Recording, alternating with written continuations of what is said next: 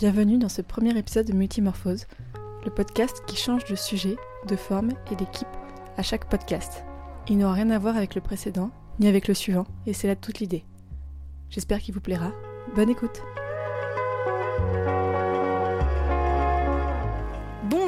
et bienvenue dans ce podcast consacré à un monument de la chanson. Je veux parler de l'Eurovision et pour parler de cette 63e édition 2018 qui vient de s'achever à Lisbonne, j'ai avec moi deux experts internationaux, mondiaux et hyper calés sur le sujet. Noémie, bonjour. Bonjour Valériane. Et Julien, bonjour.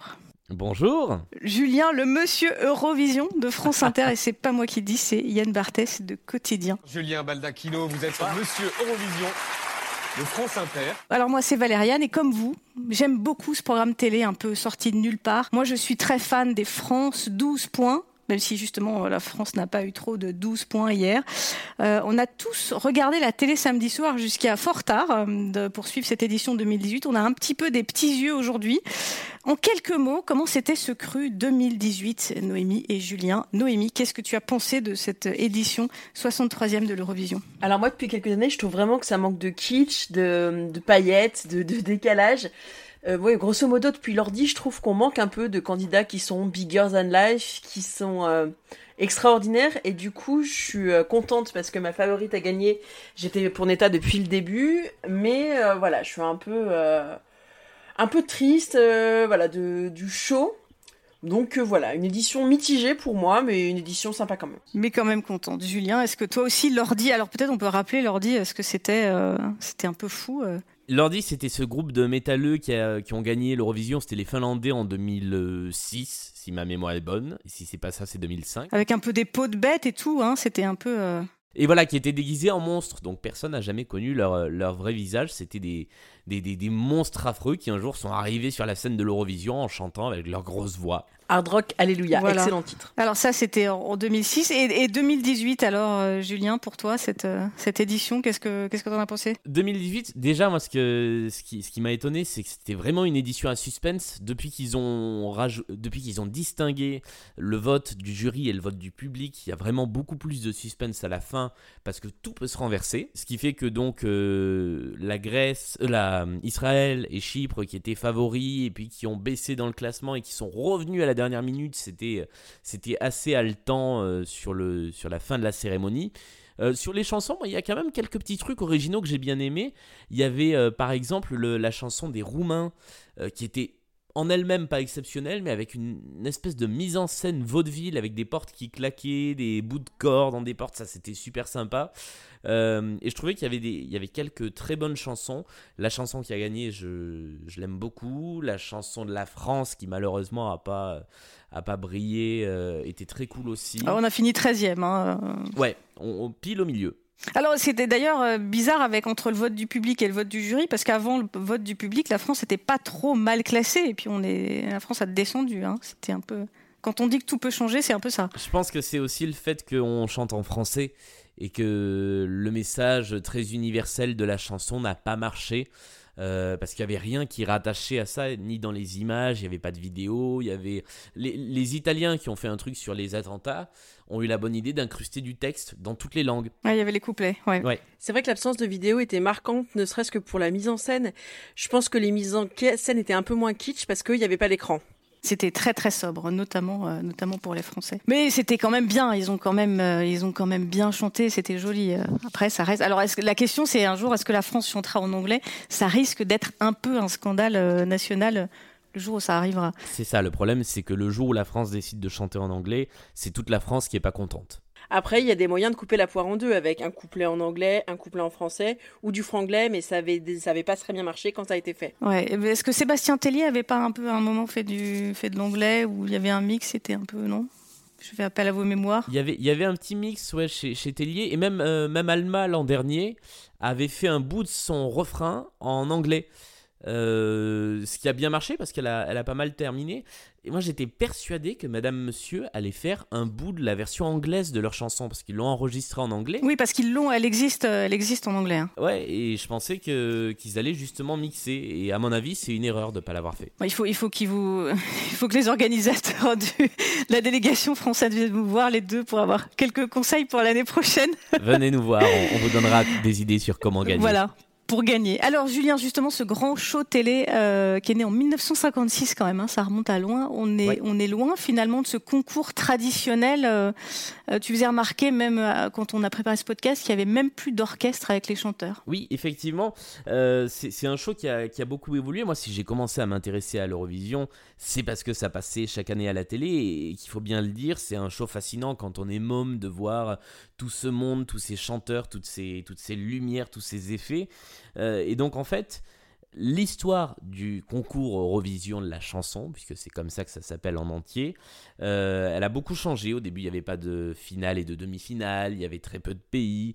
Euh, et même si l'Eurovision en tant que spectacle a jamais vraiment changé, a, beaucoup bougé, par- pardon, il y a, des choses qui ne changent pas et qui ne changeront jamais. Cette chose qui ne change jamais, c'est le Tédéum de Marc-Antoine Charpentier qui introduit l'émission chaque année. Mais contrairement à ce qu'on pense, c'est pas du tout le générique de l'Eurovision. Ah bon? C'est le jingle de euh, l'Union européenne de radiodiffusion, euh, l'UER, qui organise l'Eurovision. Mais en fait, on l'entend à d'autres moments dans l'année quand il y a d'autres programmes qui sont diffusés en Eurovision.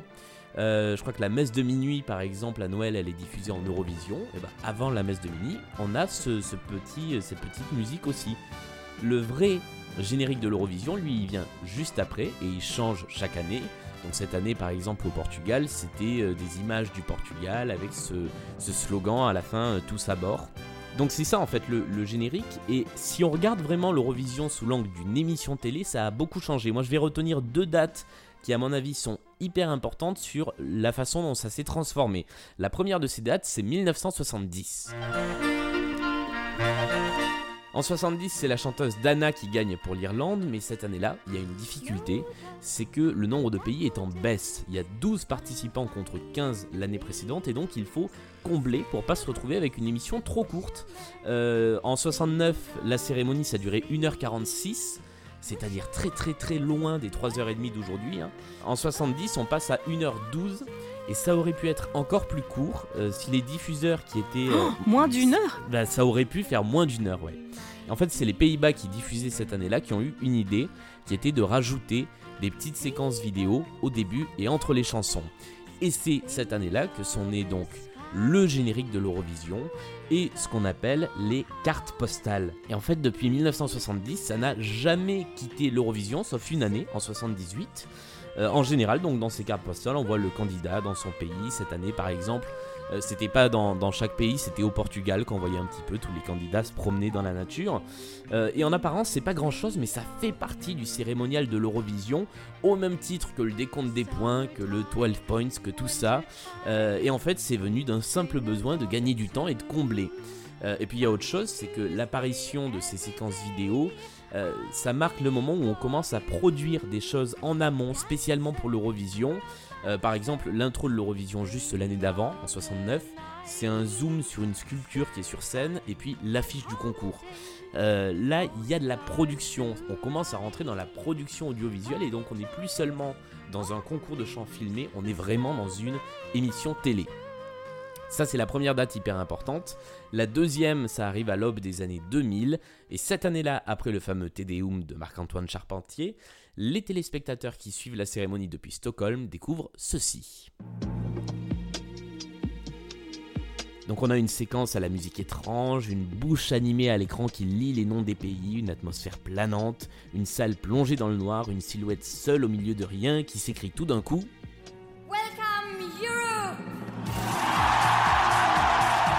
Et là, on découvre une salle immense, des jeux de lumière dingue, un public chaud comme le public d'un stade. Ça, c'est l'Eurovision 2000 qui marque, à mon sens, l'entrée dans une nouvelle ère, celle où on quitte les théâtres et les palais des congrès pour les stades et les arénas. Euh, pour vous donner une idée avec des chiffres, en 96, l'Eurovision, c'est à Dublin et ça se joue devant 8500 spectateurs. En 2000, on a le double dans l'Ericsson Globe de Stockholm qui en fait 16 000. Et aujourd'hui, c'est une règle pour accueillir l'Eurovision, il faut avoir une salle de plus de 10 000 places. Donc il y a deux facteurs qui expliquent cette évolution. Le premier, c'est l'arrivée de l'an 2000 qui pousse un peu à moderniser euh, l'Eurovision qui était considérée comme vieillissante. Et puis, d'autre part, un élément important, et tu en parlais tout à l'heure avant cette chronique, c'est que à partir de 99, il n'y a plus d'orchestre sur scène. Qui dit plus d'orchestre sur scène dit très facilement une scène vide et un peu tristounette. Donc il faut habiller cette scène et c'est pour ça qu'à partir de ce moment-là, l'Eurovision bascule dans un show où il y a le décor, euh, lumière, tout ça est super important. En 2000, c'est aussi la première fois qu'il y a des écrans vidéo sur scène euh, que les artistes peuvent choisir d'utiliser ou non. Et en fait, c'est à ce moment-là que s'est mis en place l'identité visuelle actuelle de l'Eurovision qui a jamais trop changé depuis.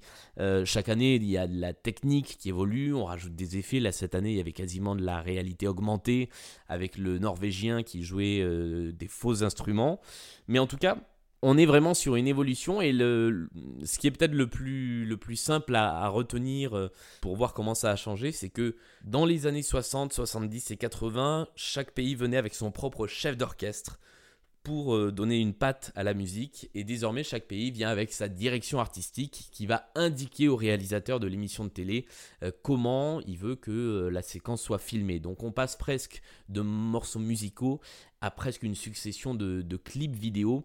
Et ça, c'est très notable, notamment euh, cette année, il y, avait des, il y avait des séquences qui étaient filmées avec des bandes en 16 neuvième, il y avait euh, vraiment une variété visuelle, et c'est ça, à mon avis, qui caractérise l'Eurovision aujourd'hui. Et ça veut dire que celui qui gagne, il faut qu'il ait, il ait tout, la musique, qu'il ait pris en compte la scène, la vidéo, la réalisation et, et l'effet que ça va produire aussi sur le téléspectateur. Juste chanter avec un petit micro, ça suffit plus. Oui, ou en tout cas, il faut que ce soit, euh, il faut que le tout soit cohérent. Le, le Portugais qui a gagné l'an dernier. Oui, Sobral, il avait gagné alors qu'il avait une mise en scène extrêmement sobre. Voilà, c'était, c'était super sobre et il aurait eu des effets de dingue sur sa chanson, ça aurait été minable parce que la chanson s'y prêtait pas du tout. C'est vrai aussi. Alors justement, eh ben, ce, grand, euh, ce grand show télé, c'est quand même un concours de chansons. On va donc écouter un peu de chansons parce que Noémie, tu as quelques titres à nous faire deviner. C'est la partie un peu euh, jeu de ce podcast, le blind test. Alors par quoi on commence? Tout à fait. Donc je lance le premier extrait qu'on va écouter tout de suite.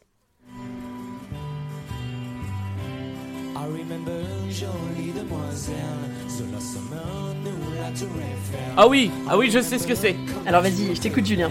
Alors moi je sais pas, je donne ma langue au chat. Oui, oui, t'as le droit de le dire. C'est les Fatal Picard, c'est l'amour à la française.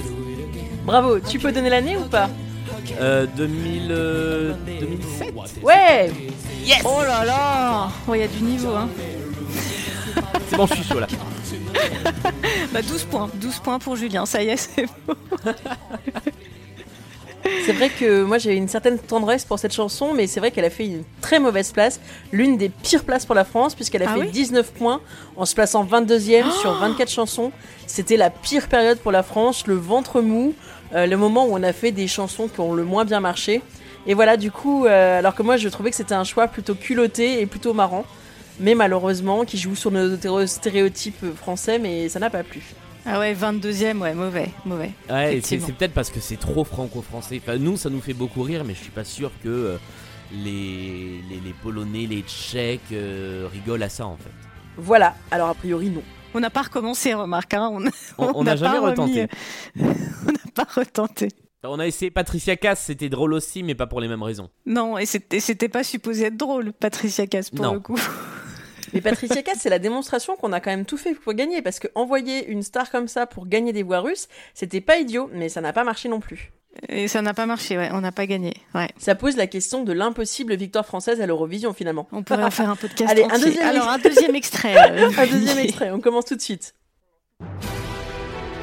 C'est un peu plus dur.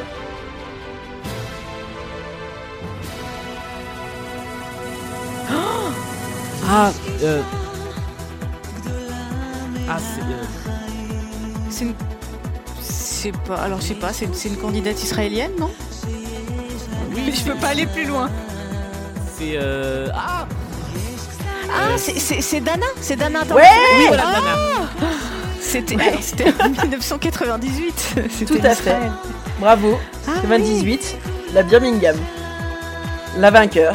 Voilà, Dana International, c'était aussi euh, une victoire un peu, un peu, un peu comme Neta. hein. Il y avait un côté un peu revendicatif euh, Ah, avec y avait- cette, euh, Il cette y, a- il candidate. y avait clairement une, euh, une volonté de, de, de marquer les esprits. Complètement. Et Dana a déjà, euh, en fait, rechanté à, à l'Eurovision, mais là, elle n'a pas dépassé les, les demi-finales. Et voilà, Diva, une chanson très dansante que moi j'aime beaucoup. Dana, on- il faut, faut le dire quand même, c'est la première candidate transsexuelle à avoir, euh, à avoir représenté son pays à l'Eurovision et à avoir gagné. Oui, c'est vrai.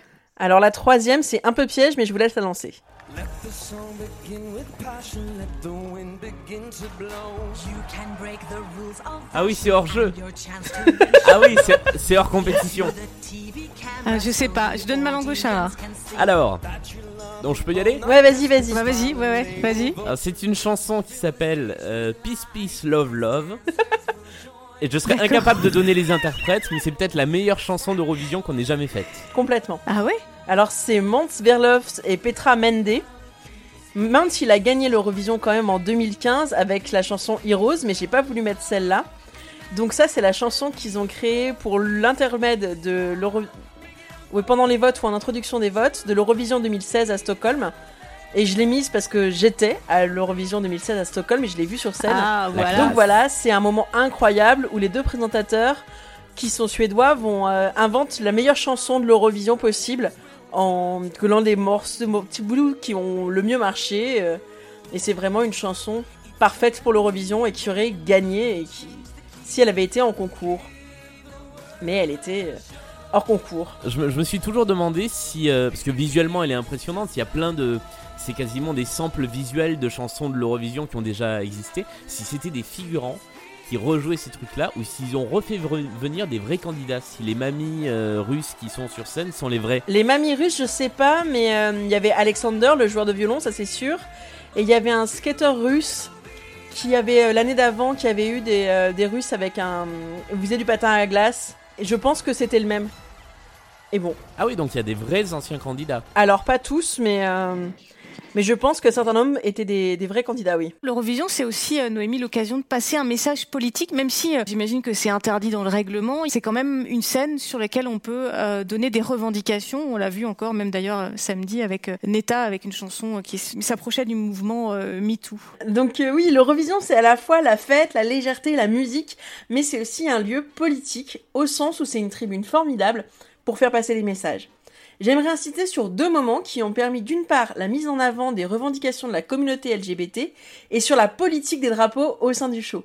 J'ai trouvé la plupart de mes infos dans un super documentaire euh, de Claire Laboré qui est intitulé sobrement Eurovision au pluriel, qui a été diffusé sur Arte en 2017.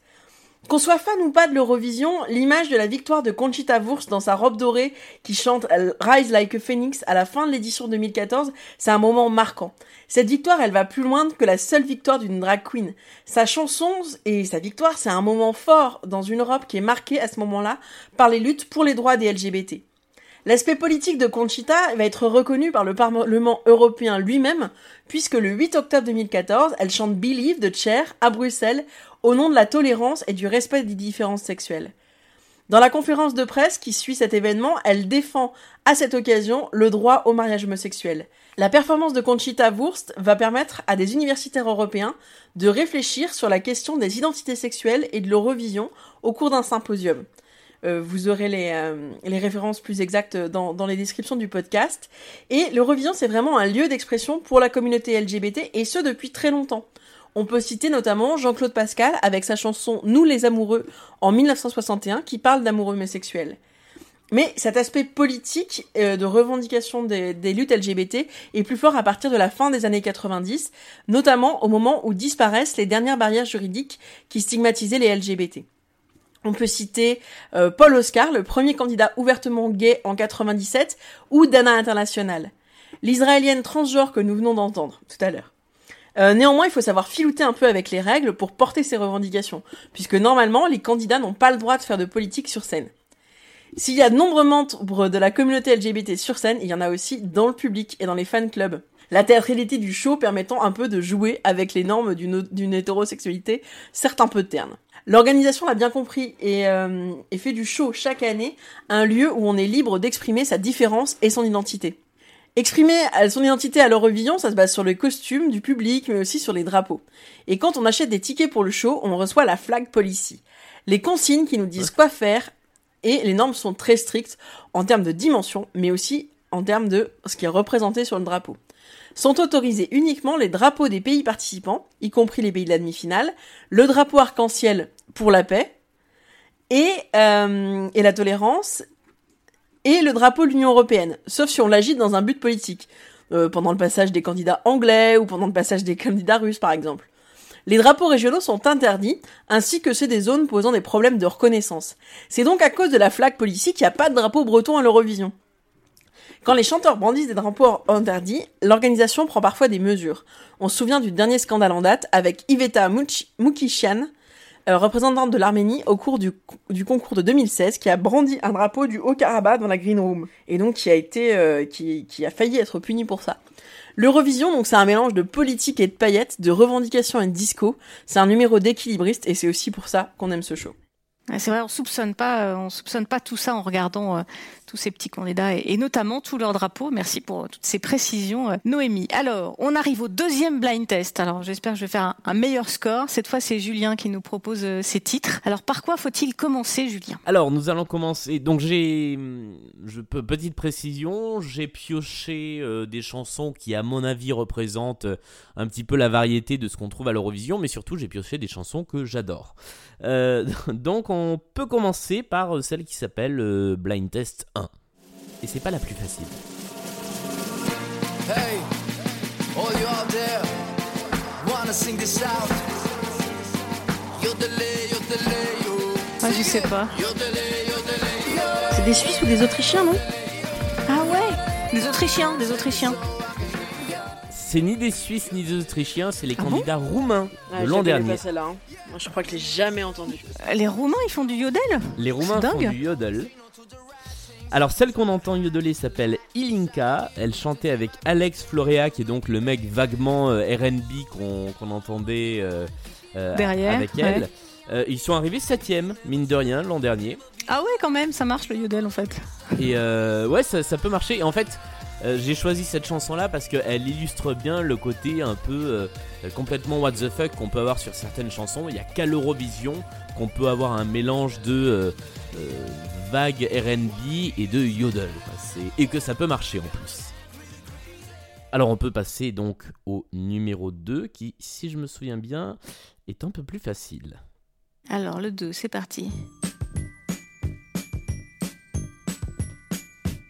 Facile Ah, je la connais pas celle-là. hein. Ah. Je crois que je l'ai jamais entendue. Ouais, c'est un truc des années 60, non C'est un truc des années 70. Ah, j'étais pas loin, mais je sais pas ce que c'est. Alors, donc je vous donne la réponse. Bah oui, oui, ouais. Ouais. Alors la chanson s'appelle Save Your Kisses for Me. Le groupe s'appelle Brotherhood of. Man. Et donc ce sont les gagnants britanniques de l'Eurovision de 1976. Euh, Ah. Donc l'année juste après Teaching qu'on a entendu euh, tout à l'heure. Deux ans après ABBA. Et euh, un an juste avant Marie-Myriam. Donc en fait on est sur un pack de 4 années. Je suis désolé, j'ai placé un point Marie-Myriam euh, dans, dans cet épisode. Il fallait. euh, on, on est sur un pack là de 4 ou 5 années où en fait tous les titres qui ont euh, gagné l'Eurovision ont été des gros cartons, euh, des gros cartons commerciaux. Cette chanson là, elle en fait partie. Moi je l'ai découverte parce qu'elle passait encore sur Nostalgie quand j'étais môme. Et on peut aujourd'hui voir les 4 chanteurs qui ont euh, 40 ans de plus chanter sur YouTube.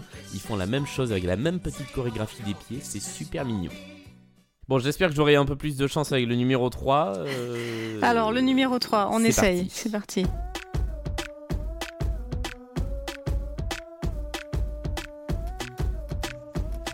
Alors ça, c'était il y a pas longtemps, je crois.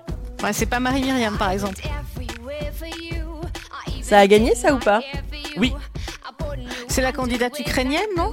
Non, non, non. Non.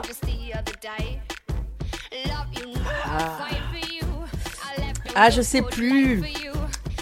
C'est pas Lena Si, bonne réponse. Oh là là, 12 points pour Noémie. Waouh. C'est Lena, la chanson s'appelle Satellite, enfin satellite quoi. C'est la candidate de l'Allemagne en 2010, donc qui a gagné l'Eurovision avec cette chanson.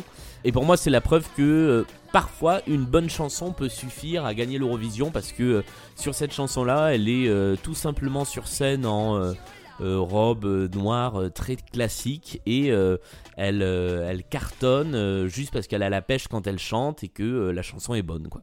Merci euh, Julien pour ce, petit blind test euh, très dansant, il faut le dire. Je danse moi aussi derrière mon ordinateur. Euh, alors on a parlé tout à l'heure de, la candidate israélienne, donc celle qui a remporté hein, cette édition euh, 2018, Neta Barzilay ou Barzilai, je ne sais pas comment on dit. Et vous savez, je sais que vous savez que c'est la quatrième victoire pour Israël à l'Eurovision depuis sa première participation en 1973. Bah oui, ça remonte quand même. Et moi, je suis sûre, Noémie et Julien, que quand vous avez partagé votre passion de l'Eurovision avec euh, des collègues, on vous a dit, mais attends, euh, l'Israël ou Australie à l'Eurovision, c'est pas l'Europe quand même. Qu'est-ce qu'ils foutent là-dedans? Euh, Et c'est vrai que l'Australie et Israël ne font pas partie de l'Union européenne et ne font pas même pas partie de l'Europe géographique, même au sens très très large. Et pourtant, ils participent à ce concours en toute légalité parce que, tu l'as dit, Julien, au début de ce podcast, c'est organisé par l'UER, l'Union européenne de radio-télévision. Et en fait, c'est un organisme qui est basé en Suisse et qui permet l'échange de programmes. C'est des chaînes, en fait, qui s'échangent des images et il y a un règlement euh, qui définit qui sont les membres de l'UR. Alors, je vous lis euh, cet extrait de règlement. Peuvent être membres, donc, les organismes de radiodiffusion de pays situés dans la zone européenne de radiodiffusion, tels que définis par l'Union internationale des télécommunications ou qui sont membres du Conseil de l'Europe. Vous allez me dire, ça me fait une belle jambe, on ne sait toujours pas qui sont les membres. Alors il y a des membres un peu classiques, hein, comme la France ou l'Allemagne évidemment, mais euh, parmi ces 73 membres de l'Union, il y a aussi le Maroc, le Vatican. Alors moi j'attends le, mais j'attends un candidat euh, du Vatican à l'Eurovision. On veut que le pape François aille chanter lui-même. Mais voilà, la Russie, l'Égypte, Israël euh, et tous ces pays membres sont encouragés à participer à des comités euh, divers et variés. C'est normal parce qu'ils contribuent aussi hein, financièrement à l'Union. Et ils sont aussi incités à participer au concours de la chanson. Alors par exemple, le Maroc a participé mais une seule fois. Et puis le Liban a tenté aussi, euh, mais sans succès parce que le Liban a un problème avec sa constitution qui interdit de faire la promotion des produits israéliens. Et donc ça, ça, per- ça permet pas de diffuser les chansons israéliennes à l'antenne, donc ils peuvent pas participer à l'Eurovision. Voilà, on parlait tout à l'heure des problèmes politiques à l'Eurovision, bah là on est là-dedans. Et alors l'Australie, qui n'est pas du tout membre de l'Union européenne, en fait c'est un pays invité. Euh, en 2014, l'Australie a été invitée pour le 60e anniversaire donc de ce concours. Et c'est d'ailleurs la candidate de cette année, hein, celle qui avait la robe brillante très moulante, Jessica Mowboy. Elle avait été invitée à chanter un titre, c'était hors compétition là, après tous les autres et avant les résultats. Et comme ça avait bien marché au niveau de l'audience, et ben depuis les Australiens participent à ce concours. Alors ils, ils font comme tous les autres, hein, ils sont obligés de passer euh, les, les demi-finales pour être qualifiés. Et si les Australiens participent à l'Eurovision, c'est parce que le programme est très regardé là-bas depuis les années 80. C'est une chaîne publique qui retransmet, malgré le décalage horaire, parce que là-bas c'est la nuit quand même. En fait, euh, les Australiens, et je pense que c'est un peu la même chose avec euh, Israël, c'est que les Australiens, ils se revendiquent souvent du vieux continent. Quand ils se présentent, ils disent qu'ils sont nés à Sydney ou à Canberra, mais qu'ils sont gallois ou polonais ou italiens, parce que leur grand-père ou l'arrière-grand-mère a émigré, donc ils sont attachés à ce vieux continent et donc à ce concours de l'Eurovision qui est un peu euh, le pays, quoi. Alors bon, ça c'est la participation, mais qu'est-ce qui se passe quand on gagne? Tu as évoqué tout à l'heure le sujet, Noémie. euh, L'année prochaine, Israël va organiser l'Eurovision et ça risque d'être compliqué. Alors Israël a organisé euh, d'autres d'autres concours Eurovision, sauf une fois en 1980. Elle avait gagné en 79 et en 1980, Israël n'a pas pu organiser pour une raison de, de gros sous. La, la télé israélienne n'avait pas assez d'argent, ça demandait trop d'investissement et l'UR a demandé à d'autres pays d'organiser. Finalement, c'est les Pays-Bas qui ont été chargés euh, par l'Union de l'organisation un peu rapidement d'ailleurs. Alors qu'est-ce qui se passe si l'Australie, imaginons, emportait un jour, ça risque pas d'arriver à mon avis, hein, mais un jour, si l'Australie gagnait l'Eurovision, et ben par exemple l'Allemagne, elle a déjà fait savoir qu'elle était candidate pour organiser, le concours. Ça veut dire que l'Eurovision va pas se téléporter jusqu'en Australie, mais il y aura une co-organisation et l'Allemagne est déjà euh, sur les rangs. Bon là, de toute façon, euh, ça risquait pas trop avec Jessica Mowboy qui s'est vraiment vautrée samedi soir, il faut quand même le dire. Euh, et je vous parlais tout à l'heure des, qualifications pour la demi-finale. Et ben sachez que l'Australie, c'est comme l'Ukraine, c'est le pays qui détient le même record, c'est-à-dire pour chaque participation, et ben elle s'est toujours qualifiée pour la finale. Il y a des pays qui se qualifient pas du tout euh, d'une année sur l'autre pour la finale et qui donc ne participent pas à cette grande fête de l'Eurovision, à cette grande finale. Voilà, vous savez tout. pourquoi l'Australie et pourquoi euh, Israël participent aussi euh, à l'Eurovision? Peut-être donc le Vatican, on attend, peut-être qu'il faut qu'on appelle le pape François pour lui demander. Ça pourrait être pas mal, on pourrait imaginer, je sais pas, des petites sœurs qui chantent dans le fond, un petit chœur. Ça pourrait marcher du tonnerre, les petites sœurs, ça serait vachement bien. Alors avant de se quitter, parce que ça va être l'heure euh, et qu'on arrive au bout, euh, je crois que Noémie, tu as quelques recommandations euh, à, nous faire pour ne pas partir comme ça sur notre fin, parce que l'Eurovision, bah, c'est fini et le prochain, c'est dans un an. Donc qu'est-ce qu'on fait en attendant? Alors, qu'est-ce qu'on fait en attendant? On regarde Cupcakes d'Ethan Fox, qui est une comédie israélo-française qui raconte une Eurovision rêvée avec euh, Edouard Baird en host de l'Eurovision. Et c'est vraiment un de mes films préférés. C'est beau, c'est feel good.